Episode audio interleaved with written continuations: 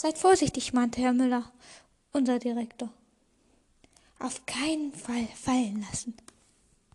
Ein einziger kurzer Fall aus einem Meter Höhe kann einem Drachenbaby trotz der harten Schale schlimmen Schaden zufügen oder es sogar töten. Erschrocken zuckte die Klasse zusammen. Also gut aufpassen. In eurer Kutsche findet ihr Truhen mit den Namen verschiedener Drachenspezies drauf. Ihr öffnet die jeweilige Truhe, bringt den darin vorhandenen Sack zum Nest und packt euer Ei da rein. Dann bringt ihr es zu eurem Wagen. Ihr packt das Ei in die Truhe, dann holt ihr euch verdammt nochmal Heu und Wolle von dem Haufen neben dem Nest. Keine Angst, es ist genug da. Und stopft damit alle Ecken voll, damit das Ei während der Fahrt nicht herumrutscht. Zu viel ist dabei besser als zu wenig. Am Ende verschließt ihr bitte die Truhe gut und checkt, ob sie auch sicher an die Kutsche gekettet ist. Das sollte eigentlich gar nicht so schwer sein, dachte ich erleichtert. War es auch gar nicht. Abgesehen davon, dass einige Eier so schwer waren, dass wir sie zu zweit oder sogar zu dritt tragen mussten. Lorina und ich waren die Ersten, die unsere Eier bekamen. Vorsichtig öffnete ich den aus rotem Samt gefertigten Beutel und Herr Müller half mir mein Ei hineinzupacken.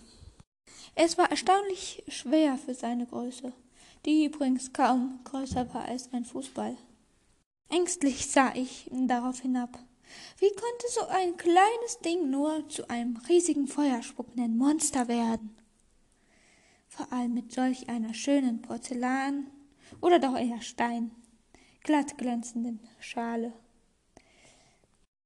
Aber dann fiel mir ein, dass diese Art von Drache gar nicht so groß werden sollte.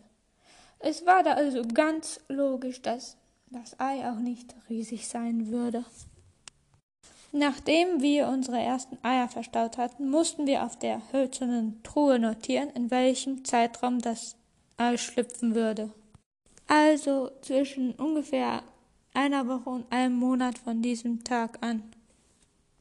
Jetzt war ich meiner Mutter sehr dankbar, dass sie mich genötigt hatte, immer einen brauchbaren Stift dabei zu haben. Fast als hätte sie gewusst, dass ich hier irgendwann landen würde. Vermutlich hatte sie das sogar. Mama. Verärgert schüttelte ich den Kopf. Nein, an sie durfte ich nicht denken. Und auch nicht an meine Geschwister und Freunde, schon gar nicht Freunde. Sonst würde ich mit einem Heulkrampf am Boden liegen. Das hatten wir schon gehabt. Sowas konnte ich nicht gebrauchen. Schon gar nicht an meinem ersten Tag hier. Wütend geworden zog ich an den Ketten, die quer durch den Wagen gespannt waren und die Kiste so fixierten, dass sie sich nicht bewegen konnte. Sie waren stramm genug. Dann sprang ich schnell hinab und lief zu Herrn Müller, der mir ein erfreutes Lächeln zuwarf, als er sah, wie gut ich mein Ei verstaut hatte. Schleim, flüsterte Lorina. Wir kicherten. Wir waren beide als erstes fertig geworden, aber die anderen brauchten auch nicht viel länger. So weit, so gut, sagte Herr Direktor Müller, nachdem wir uns alle wieder um ihn versammelt hatten.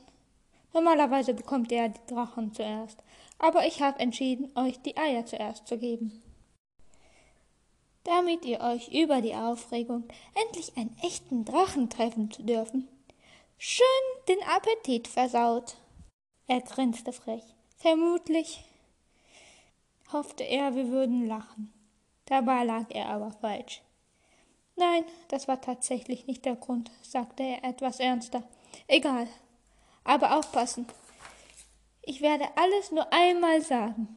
Ihr werdet euch zehn Drachen Spezies aussuchen, von denen ihr dann je zwei Eier pro Spezies bekommt. Ganz einfach. Ihr habt eine Stunde dafür. Aber es gibt Drachenspezies, die ihr haben müsst, um einen guten Start für eure Zucht zu haben. Das sind die sieben Spezies, die ihr euch hinterher nicht mehr aussuchen könnt. Die werdet ihr zuerst bekommen. Dann zeige ich euch noch, wie ihr eure Wagen lenken könnt und wie ihr die Eier zu Hause versorgt. Bei dem Wort zu Hause zuckte ich leicht zusammen. Dieses neue Haus war nicht mein Zuhause, nicht ohne Mama, Papa und meine neuen Geschwister. Ihr habt zwei Stunden Mittagspause, bevor wir dann zu den Drachen gehen.